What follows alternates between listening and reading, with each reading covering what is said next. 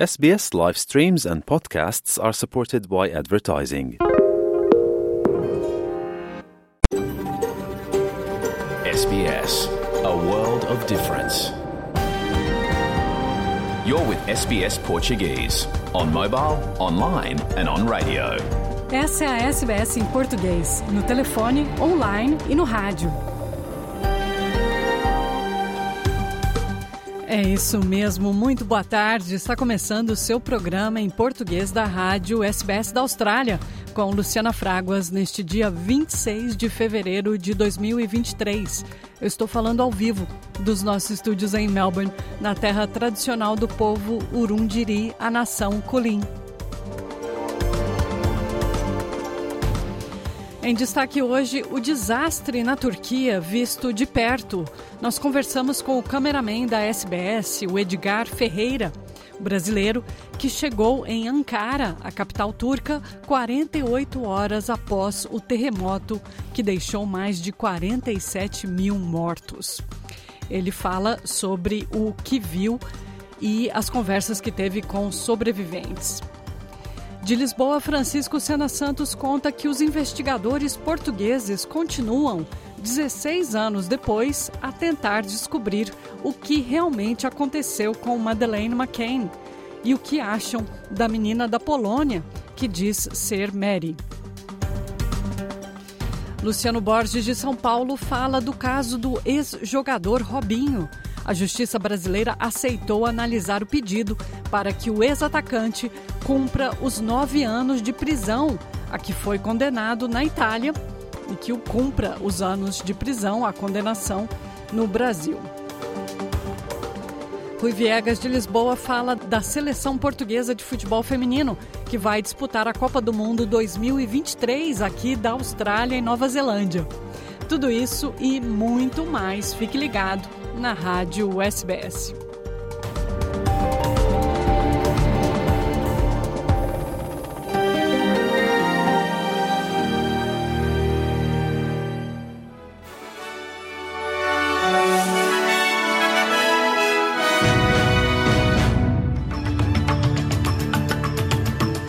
Vamos agora às principais notícias da Austrália e do mundo da rádio SBS para este domingo, 26 de fevereiro de 2023.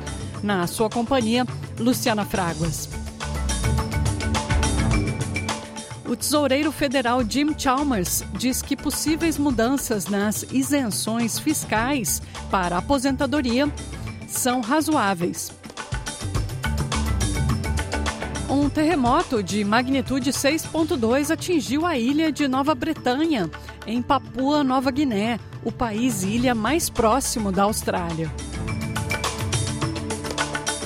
E no Brasil, seis pessoas ainda estão desaparecidas após as chuvas no litoral norte do estado de São Paulo. 59 pessoas morreram na tragédia.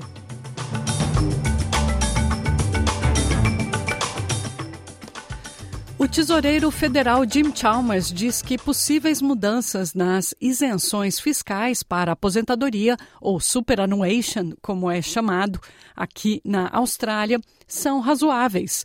Chalmers diz que ainda não decidiu o escopo exato das mudanças, mas está cogitando limitar isenções fiscais para supercontas no valor de mais de 3 milhões de dólares australianos. A coalizão está acusando o governo de quebrar uma promessa eleitoral de mexer no superannuation. O tesoureiro Jim Chalmers disse à Sky News que a proposta não é controversa e a coalizão fez ajustes semelhantes no sistema quando estava no comando do governo. This is a big pressure on the Commonwealth budget at a time when we've got to fund uh, the costs of servicing all of this debt. We've got to fund the NDIS and aged care and hospitals uh, and defence. Uh, and so we should be capable of a conversation that says we're not proposing major changes to superannuation. We haven't taken any decisions yet, but this is an area of concern to us. Um terremoto de magnitude 6.2 atingiu a ilha de Nova Bretanha, em Papua Nova Guiné, o país ilha mais próximo da Austrália. O terremoto aconteceu hoje às 7h42 da manhã informou o Serviço Geológico dos Estados Unidos, que não detectou indícios de tsunami. Segundo o serviço, o terremoto foi registrado a 38 quilômetros de profundidade da superfície terrestre, no arquipélago que fica aqui na Oceania. E é carnaval aqui na Austrália também. Milhares de foliões comemoraram o retorno do famoso, icônico desfile gay e lésbico do Mardi Gras de Sydney. O 45º desfile anual voltou à sua rota original, a famosa Oxford Street, depois que a pandemia da Covid forçou o evento a se mudar para o campo de cricket de Sydney por dois anos. A celebração da comunidade LGBTIQ, coincide com o fim de semana de abertura do World Pride, um festival de 17 dias que deve atrair meio milhão de pessoas de todos os países do mundo à cidade de Sydney. Mais de 200 carros alegóricos e 12.500 participantes estiveram no desfile ao longo do histórico percurso de apenas 1 km e 700 metros. Happy Mardi Gras!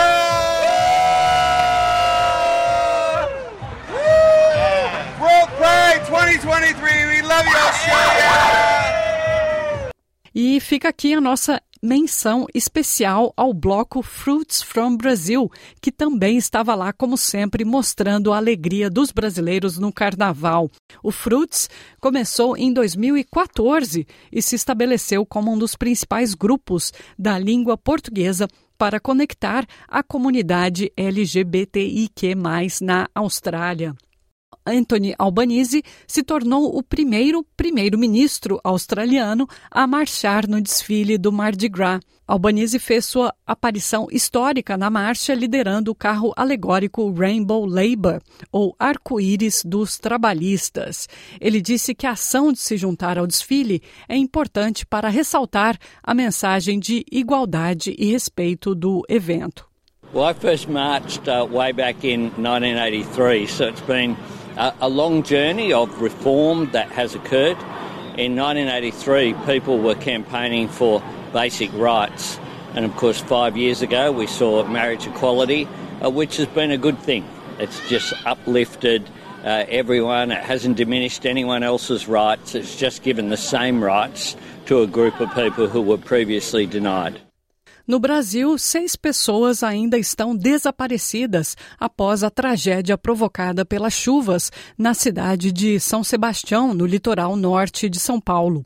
O Corpo de Bombeiros segue com os trabalhos de busca por essas vítimas na Vila do Sarri, local onde houve deslizamento de terra e soterramento de casas e de pessoas.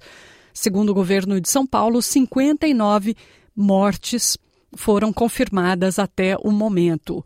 O vice-presidente, Geraldo Alckmin, visitou a cidade e prometeu ajuda na construção das casas.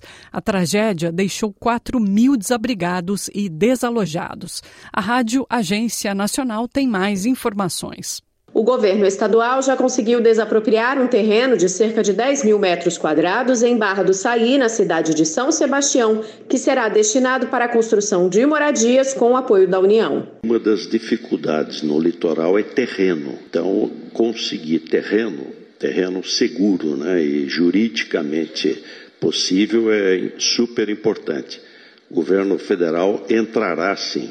Se você pegar o orçamento desse ano, o item que teve maior acréscimo no chamado extrateto foi exatamente para moradia, são 10,5 uh, eh, bilhões de reais.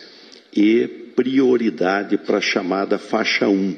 A faixa 1 é exatamente aqueles, as famílias de menor renda, que são aquelas que acabam morando em locais mais distantes, menos seguros, uma reunião dos líderes financeiros do G20 não conseguiu chegar a um consenso sobre o conflito na Ucrânia. O encontro das maiores economias do mundo, sediado na Índia, terminou sem um comunicado conjunto, por causa das objeções da Rússia e da China. Na última grande reunião do G20 em Bali, em novembro passado, os líderes condenaram veementemente o conflito, alertando que ele estava intensificando a economia mundial. Mas a ministra das Finanças da Índia, Nirmala Sitaraman, disse que desta vez não foi possível chegar a um acordo. The Bali paragraph, I mean, here paragraph 3 and 4, which is exactly what the Bali Leaders Summit had come up with, was introduced, but two countries had a reservation. So, uh, with a footnote, certainly a communique can't go out. And therefore, it had to be a chair summary and an outcome document. O presidente ucraniano Volodymyr Zelensky elogiou as novas sanções dos Estados Unidos contra a Rússia. As últimas restrições visam mais de 100 entidades na Rússia e no mundo, incluindo bancos e fornecedores de equipamentos bélicos de defesa. O objetivo do governo americano é impedir aqueles que ajudam a Rússia a obterem materiais sob sanção dos países do Oeste. Em discurso, Zelensky disse que o mundo está apoiando a Ucrânia. Sanctions will continue to be introduced so that nothing remains of the potential of Russian aggression. There are new sanctions steps in the 10th package. Powerful ones against the defense industry and the financial sector of the terrorist state, and against the propagandists who drown Russian society in lies and are trying to spread their lies to the whole world. They definitely won't succeed. Milhares de israelenses voltaram a protestar contra os planos do governo de extrema-direita de reformar o sistema legal. A manifestação em Tel Aviv foi realizada após o governo apresentar um projeto de lei que permitiria ao parlamento anular por maioria simples certas decisões do Supremo Tribunal Federal. Os manifestantes têm realizado comícios regulares por oito semanas sobre as reformas do primeiro-ministro Benjamin Netanyahu, mas manifestantes como Ofir Kubitsky dizem que as mudanças propostas ameaçam os valores democráticos de Israel e concentram o poder no governo. Uh, we come to demonstrate every Saturday, uh, eight weeks in a row, because of the danger, great danger of our democracy to become a dictatorship because of the laws that are being passed in the Knesset. I think that we do have, the, they are effective, our demonstrations are effective, uh, to give backing to the Supreme Court and to the uh, judicial system that is supposed to protect us against those laws that are being passed so quickly now in the Knesset. A cantora, atriz e ativista Olivia Newton-John será lembrada hoje em Melbourne, sua cidade natal, com um serviço memorial com honras de Estado. O evento, gratuito, será realizado seis meses após sua morte aos 73 anos. Olivia Newton-John morreu depois de lutar contra um câncer de mama por três décadas.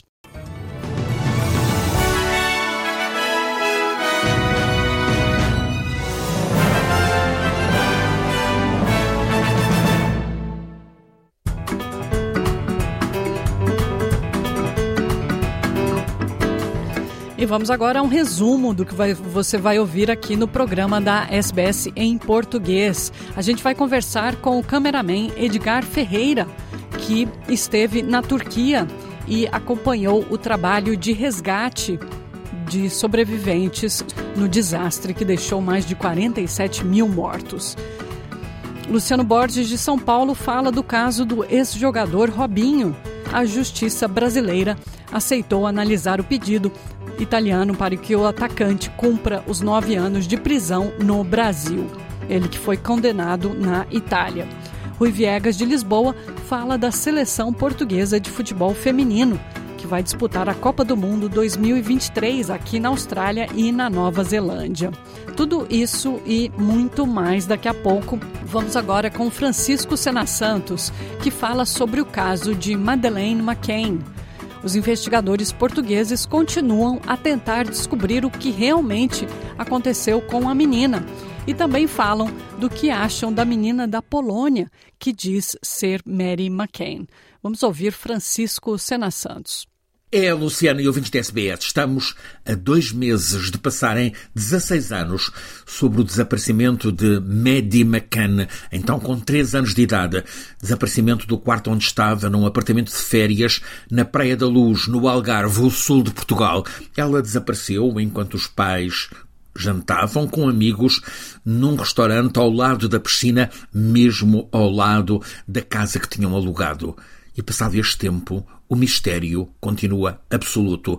Uma experiente inspetora da Polícia Judiciária Portuguesa admite à SBS Portuguese que este é um caso muito estranho porque tanto tempo depois continua a não haver qualquer indício forte do que terá de facto acontecido. Há suspeitas, muitas. A hipótese ponderada como a mais forte é de que Maddie terá sido morta, provavelmente logo naquela noite de 3 de maio em que foi raptada morta depois de, apesar de criança, ter sido sexualmente abusada. Mas o facto de não haver vestígios do corpo baixa a probabilidade desta hipótese. A terra em volta da Praia da Luz foi muito revolvida e nunca foi encontrado qualquer sinal. Ao mesmo tempo, o mar ali faz sempre devolver à costa o que é tirado à água, sem aparecimento do corpo, todas as hipóteses têm de continuar em aberto. Esta experimentada inspetora que já referi e com quem falei conhece bem este caso, partilha o ponto de vista dominante na polícia portuguesa. Quem raptou a menina do apartamento onde estava a dormir foi o alemão Christian Bruckner, 45 anos, que continua a ser o foco de investigação das polícias tanto de Portugal como da Alemanha e do Reino Unido. Atualmente, este alemão, Christian Bruckner, cumpre numa cadeia alemã uma pena de prisão de sete anos por uma violação de uma mulher em 2005, antes ainda do desaparecimento de Maddie. Ele tem várias condenações anteriores, inclusive por abuso sexual de crianças, crianças com idade entre os 3 e os 10 anos. Ele está a aguardar, em prisão, o desenvolvimento de outros processos mais. O Ministério Público de Braunschweig, na Alemanha, está a promover mais três acusações de violações agravadas e duas por abuso sexual de crianças que terá cometido precisamente em Portugal ao longo de uma dúzia de anos, a partir do ano 2000, sempre com vítimas estrangeiras. A Polícia Judiciária Portuguesa continua a investigar pistas sobre este alemão que, e isso está confirmado, estava nas imediações da Praia da Luz no dia em que Medi desapareceu. Sobre ele também se sabe que, numa noite em que ele estava com muito whisky bebido, terá confessado a um amigo que é ele o responsável pelo crime, abusou da menina e matou-a. Mas ele não valida esse testemunho quase 16 anos depois. Agora, a polícia continua à procura de algo concreto que possa corroborar as suspeitas. Há quem lastime que nas horas e dias seguintes ao desaparecimento tenha sido pouco valorizada a investigação sobre este Bruckner, que reunia vários motivos para suspeição forte. Houve demasiadas sugestões enganadoras. Lamenta-se que tenha havido demasiado espetáculo vamos dizer, cinematográfico na investigação e encenações sem consistência razoável, como por exemplo a pretensão de alguns dos investigadores portugueses de acusarem os pais de Medi. Houve demasiado tempo e meios gastos em pistas sem sentido. Agora surgiu Julia Vandelt, uma jovem polaca, 21 anos de idade, ganhou notoriedade nestes últimos dias por propagar que acredita ser ela Medi McCann, aos 21 anos. Esta Júlia já conseguiu reunir 1 milhão e 100 mil seguidores na rede social Instagram. No sítio I am Madeline McCann, eu sou a Maddie McCann, desde que afirmou ser a menina desaparecida na Praia da Luz, em 2007. Júlia tem publicado várias fotografias, também vídeos, onde tenta mostrar aos seguidores as semelhanças que tem com Maddie. Segundo Julia, a conta de Instagram serve para conseguir chamar a atenção de Kate e Jerry McCann, os pais de Maddie, uma vez que, diz ela, as autoridades policiais britânicas, polacas, alemãs a têm ignorado. Pode parecer que estão de facto a ignorá-la, mas é seguro que estão a investigá-la. Há mesmo pesquisas sobre o perfil de personalidade desta jovem que na adolescência já esteve sob cuidados de saúde mental. Ela está em litígio intenso com a família que acusa de fazer parte de um plano de rapto. Um dos jornais mais populares em Portugal, o Correio da Manhã, campeão de vendas, enviou ao encontro dessa jovem a principal repórter de investigação criminal no jornal. Ela apurou que uma equipa de investigadores alemães já esteve com a mãe da jovem para questionar sobre a infância, que sabe ser complexa, de Júlia. As duas, mãe e filha, têm uma relação difícil, vivem têm vivido separadas. A investigação do Correio da Manhã também apurou que esta jovem polaca, com 21 anos, explora o negócio de conteúdos sexuais na internet. Ela tem uma conta na internet onde partilha fotografias íntimas a troco de dinheiro usa nomes diferentes. Esta Júlia está a ser investigada em modo que a já referida investigadora portuguesa define como discreto, investigação discreta, sobretudo por ser considerada uma jovem com perfil instável, eventualmente frágil.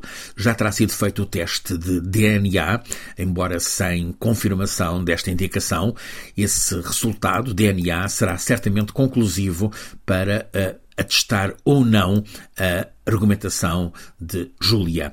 Há neste momento cooperação intensa entre as polícias, a portuguesa, a britânica, a alemã, agora também a polaca. A convicção entre os investigadores é de que este caso da polaca Júlia é um episódio colateral pouco adequado à realidade. Há que esperar por certezas com o teste genético. Todo o foco continua sobre o alemão Christian Bruckner. O que os investigadores pretendem dele nem é apenas a confissão, é saber o que é que ele terá feito a Maddie, se foi morta o que é que fez ao corpo, se a negociou, isto é, se a passou para alguém, se a entregou a alguém, hipótese que não é de todo excluída, apesar de julgada pouco provável, há que avançar na procura de pistas sobre Maddie McCann. Como comenta a já referida inspetora da Judiciária Portuguesa, este é um caso com ainda muito estranho mistério.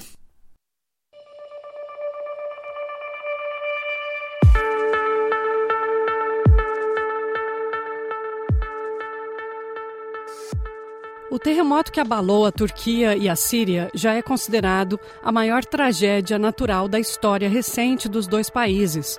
O número de mortos já passa de 47 mil.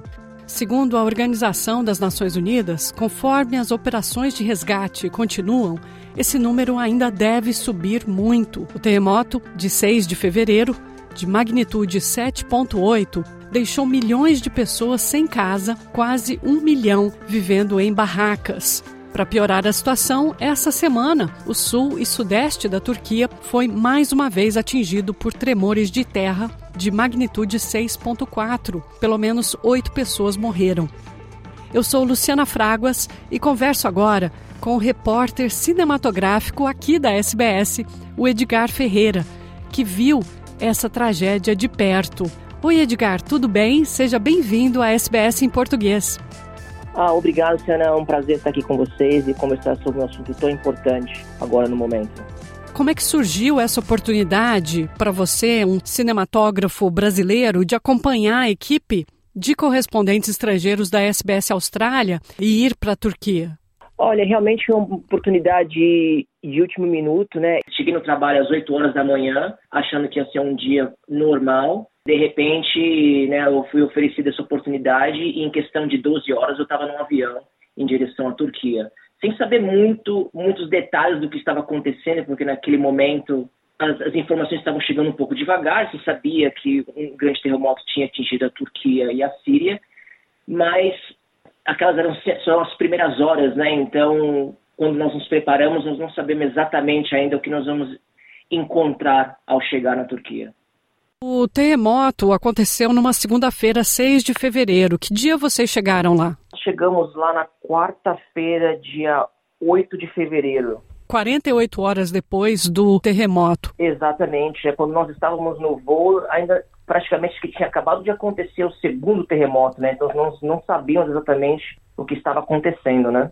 Como é que foi o, o, seu itinerário? Você chegou na capital turca e se deslocou para as áreas afetadas? Qual foi a sua primeira parada? A nossa primeira parada foi Ankara, né, que foi a, a capital da Turquia. Então, nós tivemos que dirigir aproximadamente 5 a 6 horas de Ankara até outra cidade chamada um, Adana. Adana é em torno de umas três ou quatro horas do que eles chamam de ground zero, né, onde o terremoto atacou. Mas mesmo assim, Adana foi afetada, tiveram alguns, alguns prédios que caíram e muitos prédios que continuam em pé praticamente não são mais possíveis de se viver neles. muitas pessoas que não foram afetadas diretamente, que, que eu digo, os prédios que não caíram, mesmo assim elas tiveram que ser evacuadas, porque, como eu falei, esses prédios não são mais seguros para se viver. Como eu falei no início da nossa entrevista, essa é considerada a pior catástrofe registrada na Turquia contemporânea. Você pode então nos contar um pouco do que você viu? Aqui, Edgar, eu queria que você tentasse nos transportar para um dos locais que você esteve, que te marcou mais, e que você me falasse não só o que você viu, mas também o que você ouviu, o que, que você sentiu, estava frio. Um dos lugares que realmente me chocou quando eu cheguei era uma, era uma cidade chamada Antáquia. Nós sabíamos que essa região, uma das cidades mais afetadas. Então, eu lembro direito que quando nós estávamos em direção a essa cidade, foi em torno de umas três horas de viagem de no, onde da cidade nós, nós estávamos uh, ficando. O grupo estava com uma sensação um pouco diferente, né? Um, o nosso motorista na hora, no dia, estava bem nervoso, ele não queria ir para lá. Interessante que ele tem dois filhos que estão trabalhando nessa cidade como voluntários. Os filhos dele falavam para ele não ir para lá por questões de segurança. Depois de muita conversa no, no grupo entre eu, a repórter, o nosso fixer, né, e o nosso motorista, nós conseguimos, juntos como um time, tomar a decisão de, com uma certa segurança, nos locomover para essa região. Quando nós chegamos nessa região, você logo vê, quando nós estávamos dirigindo na rua principal, você já conseguia ver a quantidade de prédios e casas derrubadas. Nada sobrou. Né? É, é uma sensação de como se como se uma, uma bomba tivesse caído numa cidade e, e completamente destruído de uma vez, sabe? Ah, nós dirigimos quilômetros por essa rua principal, você não vê um prédio intacto, tudo está no chão. Quantidade de escavadeiras trabalhando, quantidade de pessoas voluntárias ajudando, né, na locomoção ou ajudando a distribuir comida, água, ou até mesmo ajudando a tirar corpos, remover corpos dos escombros. Quando nós chegamos nessa cidade, nós acabamos encontrando os dois filhos né, do nosso motorista que tinham se locomovido para essa área só para ajudar como voluntários. Nessa conversa eles falaram né, que uma das ajudas principais que eles tinham que fazer lá era ajudar a retirar os corpos dos escombros, né? Infelizmente, de pessoas que já tinham perdido suas vidas. Quando nós uh, continuamos nos movimentando em direção à parte central dessa cidade, a sensação é, é, muito mais, começa a ficar muito mais triste, que você começa a ver as barracas, isso, onde estavam todas as barracas das pessoas que estão morando, né? É uma sensação, assim, que eu digo, sabe, às vezes é até um pouco difícil falar, porque são pessoas como nós, sabe? São pessoas que trabalham, sabe, que tinham suas casas, que todo dia acordavam, onde as crianças iam para a escola, sabe? É, e de repente essas pessoas não têm nada. A única coisa que elas têm é a roupa do corpo e uma tenda, né, a, que o governo organizou para elas morarem. E não teve uma pessoa que nos disse que não tinha no momento ou uma, um familiar ou um amigo embaixo dos escombros. Todos tinham perdido alguém. Além Todos da própria casa. Além da própria casa. No momento que nós estávamos lá, ainda tinha uma sensação pequena de esperança de talvez encontrar os familiares ou os amigos vivos, mas a cada hora que se passa, essa esperança diminui, porque a gente sabe que depois de, de, de certas horas, né, o ser humano não consegue sobreviver a uma situação dessa. Essa cidade, qual é a distância dela do epicentro do terremoto? Olha, eu, o nome da cidade é Antáquia e eu acredito que essa cidade é em torno de uma hora, uma hora e meia do epicentro. Então, praticamente é uma das cidades mais afetadas Isso. pelo terremoto. Exatamente. Estávamos andando pelos escombros, fazendo umas gravações. De repente, quando você anda assim, você vê muito concreto, sabe? Aquele cheiro de concreto, aquela poeira, né? Porque você vê as escavadeiras trabalhando. E no meio disso tudo, você vê muita roupa, muitos itens pessoais. Você vê roupas de pessoas, você vê fotos de famílias, você vê cartas, sabe? Nós pegamos, nós estávamos sentados uma hora nós pegamos uma carta que estava no, no, meio dos escombros e nós demos para o nosso fixer e ele traduziu para a gente. Era praticamente uma carta de uma carta de família, só falando sobre a família com saudades. Muito triste ver esse tipo de coisa. Você vê que quantas vidas, né, foram perdidas e quantas memórias, infelizmente, nesse momento estão embaixo de, de escombros. Esses objetos que você viu, roupas e a carta, nos escombros, andando por ali, você via todos esses resquícios, essas provas de que havia vida ali. Exatamente. Quando de vez em quando também nós vimos brinquedos de crianças, né? A Antáquia estava barulhenta com o movimento das escavadeiras, das pessoas, tinha gente chorando. O que, que você ouviu?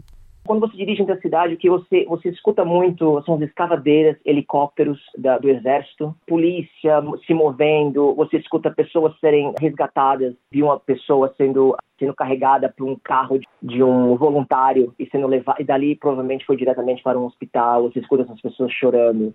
Um dos momentos que mais me abalou e que ficou na minha memória foi quando nós estávamos andando nessa cidade pelas tendas e um rapaz veio até nós e que ia nos mostrar o vídeo de que ele gravou durante o terremoto no telefone dele.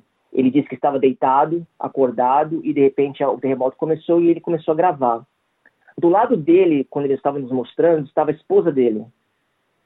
E quando, eles nos, quando o vídeo começou, você começa a ver aquele movimento, né, aquele barulho de aquele barulho de que as coisas estão começando a se mexer, né? E você começa a ver poeira e aos poucos você começa a ver também partes das paredes caírem. E aí você começa a escutar os gritos da família dele, né? Você escuta os gritos de pessoas no fundo do vídeo. E nesse exato momento, a mulher dele que estava do lado dele, me mostrando o vídeo, ela começou a ter um ataque de pânico e chorar muito forte. Então foi muito claro para mim ver como que a, a parte psicológica dessas pessoas também foram muito abaladas.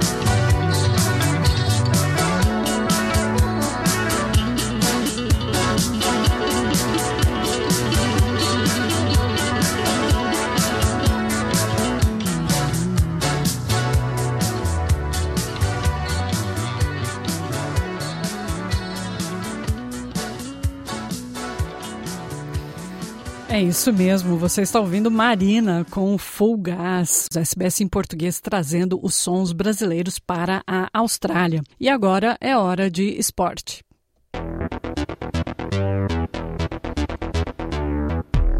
Começamos a nossa rodada com Rui Viegas, de Lisboa, que fala da seleção portuguesa de futebol feminino, que vai disputar a Copa do Mundo 2023 aqui na Austrália e Nova Zelândia. Vamos ouvir. Olá, viva, boa tarde, Luciana, boa tarde a todos. E é caso para dizer que o que está a dar em Portugal nesta altura é o futebol feminino, em face do feito da seleção lusa feminina no apuramento para o eh, Campeonato do Mundo eh, deste ano. A equipa das Quinas, comandada por eh, Francisco Neto, apurou-se pela primeira vez na sua história para o Mundial de Futebol Feminino ao vencer na final do Play-off Intercontinental os Camarões, em Hamilton, na Nova Zelândia, por 2-1. No regresso a casa, o presidente da República Portuguesa, Marcelo Rebelo de Sousa, manifestou a intenção de ver Portugal na final do torneio, que se vai disputar no próximo verão na Austrália e na Nova Zelândia, a partir de 20 de julho. O sonho do chefe de Estado muito dificilmente será realizável por uma seleção estreante numa fase final, mas foi manifestado durante a recepção eh, no Palácio de Belém à comitiva nacional que chegou a Lisboa após ter eliminado a seleção camaronesa. Marcelo Rebelo de Sousa antecipa a campanha que a seleção portuguesa vai ter pela frente a partir de 23 de julho, dia do eh, primeiro jogo de Portugal. Temos de ganhar a Holanda. Pois o Vietnã deve ser mais fácil. Pois Estados Unidos da América também nunca se sabe que eles têm evoluído e então em termos de futebol feminino são inesperados. E depois continuamos. Obriga a reprogramar a vida, obriga. Milhões de portugueses vão ter de passar as noites a ver futebol. É um bom exercício. Sonharam que era possível chegar. E chegaram.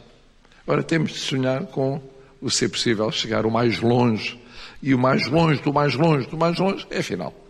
A análise de Marcelo Rebelo de Sousa, como eh, tanto gosta. O chefe de Estado de Portugal, eh, para quem este feito releva o papel feminino na sociedade. É uma honra para Portugal. Este passo, que é um passo inédito, é um passo histórico, não é apenas no futebol feminino, é no papel da mulher na sociedade portuguesa. É excepcional. A sociedade portuguesa mudou e está a mudar. E um dos aspectos fundamentais é mudar através do papel da mulher. Ainda não mudou tudo, não. Se tivesse mudado tudo, quem estava aqui a falar agora era uma mulher. E devemos chegar lá, ter uma Presidente da República mulher. Mas o vosso passo é fundamental. Mais contido na ambição é o Presidente da Federação Portuguesa de Futebol, Fernando Gomes.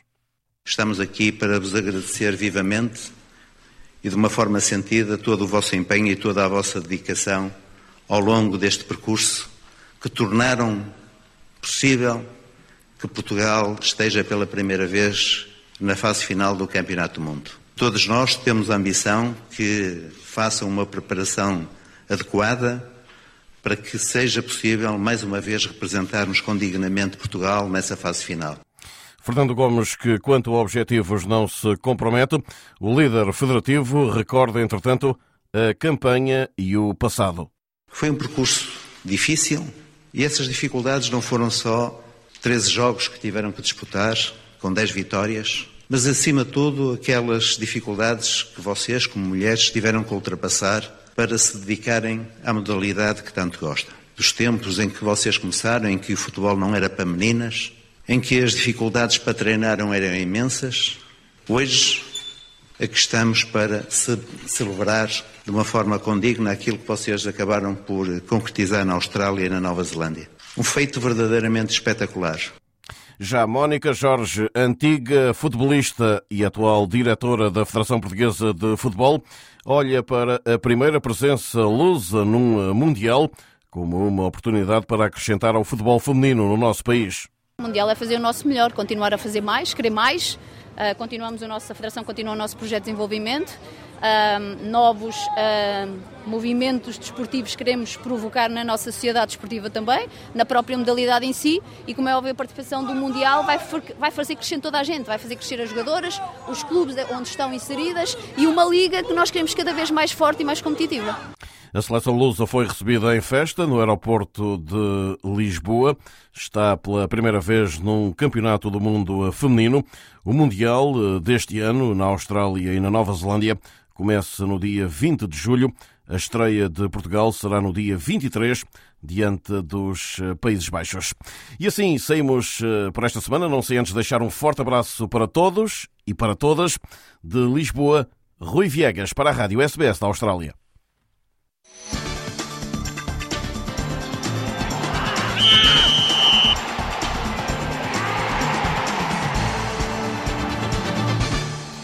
Faltando 10 minutinhos aí para o fim do nosso programa, a gente vai agora com o nosso correspondente em São Paulo, Luciano Borges, que fala do caso do ex-jogador Robinho. A Justiça Brasileira aceitou analisar o pedido para que o atacante cumpra os nove anos de prisão a que foi condenado na Itália, no Brasil.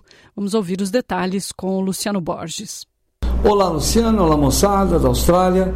Vocês lembram do Robinho. Robinho, atacante brasileiro que jogou no Santos, jogou no Real Madrid, jogou no Manchester City, passou pelo Milan, que jogou a Copa do Mundo pela seleção brasileira, Copa da África do Sul 2010, e que está em São Paulo, no litoral de São Paulo, vivendo foragido da justiça italiana.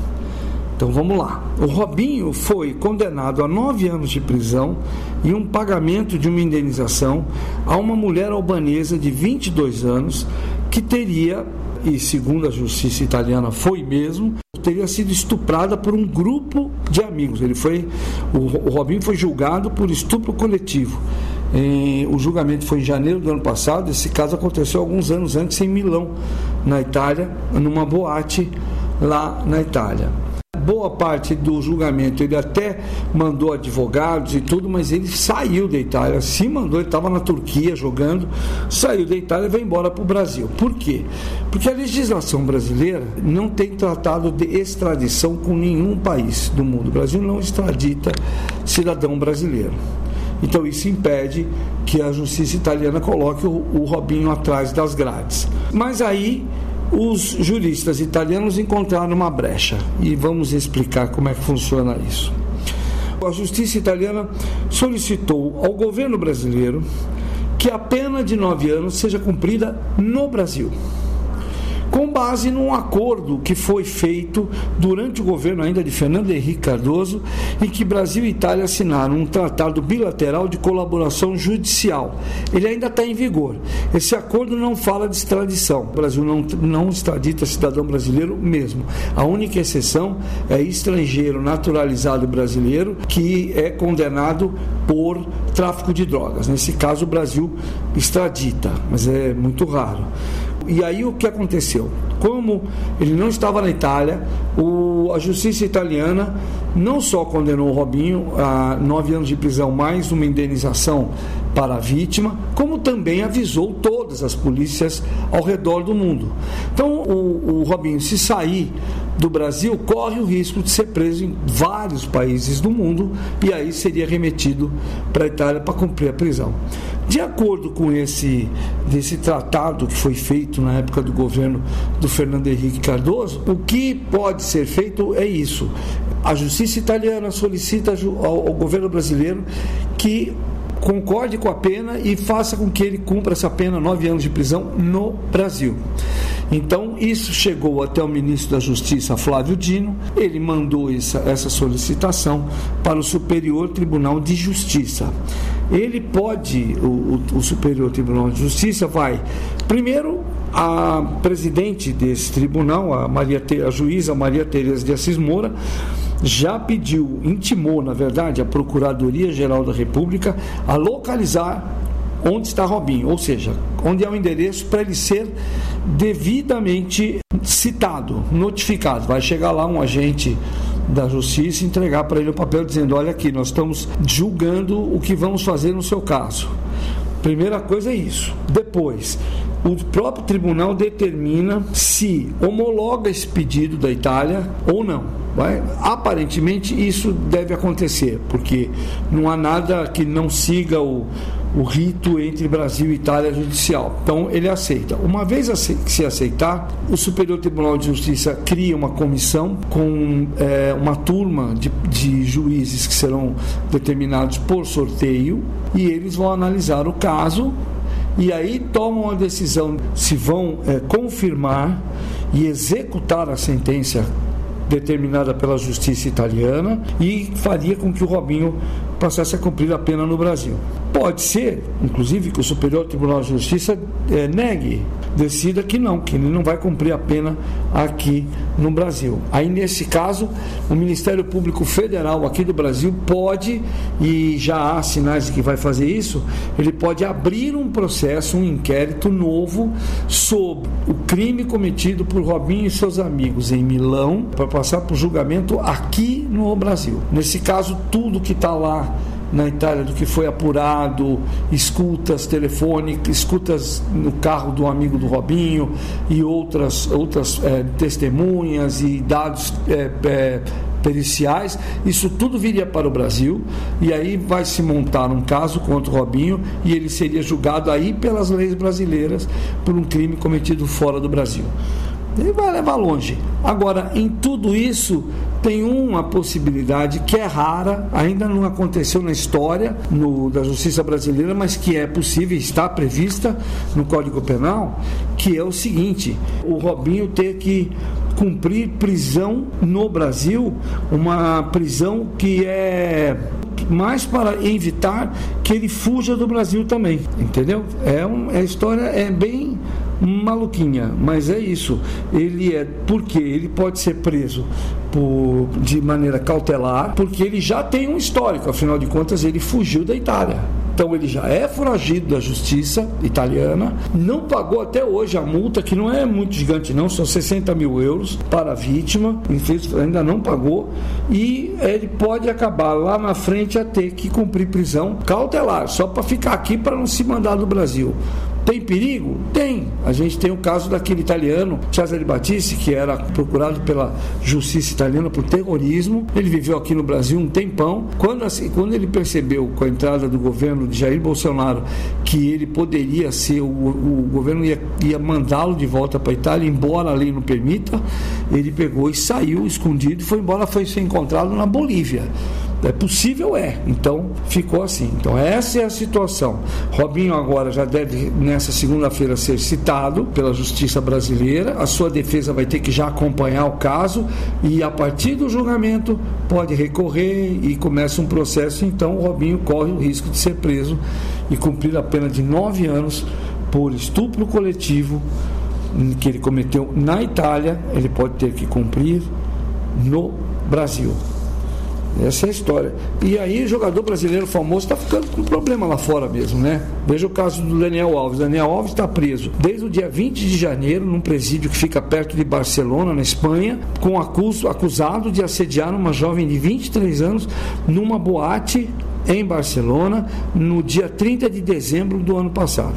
Ele teria conhecido a moça no camarote, levado ela para um banheiro e forçado, forçado a menina a manter relações sexuais com ele sem consentimento.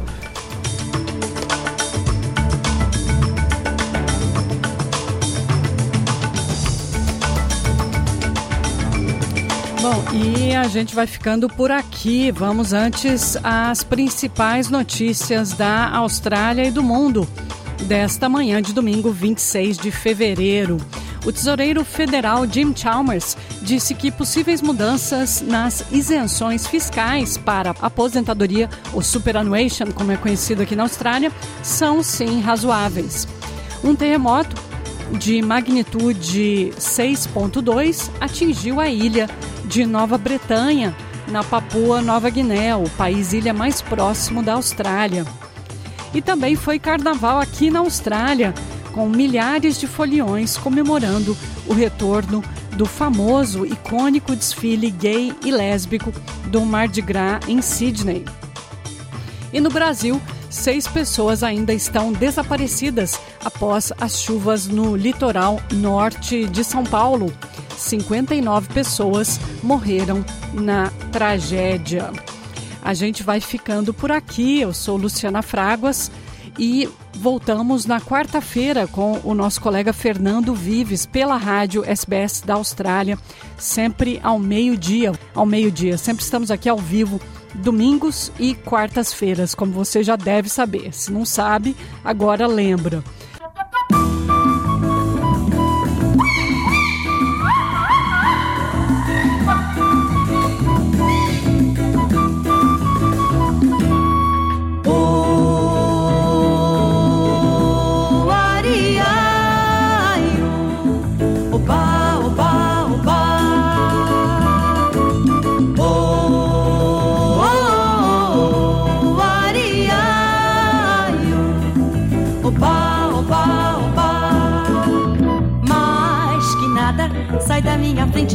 Passar.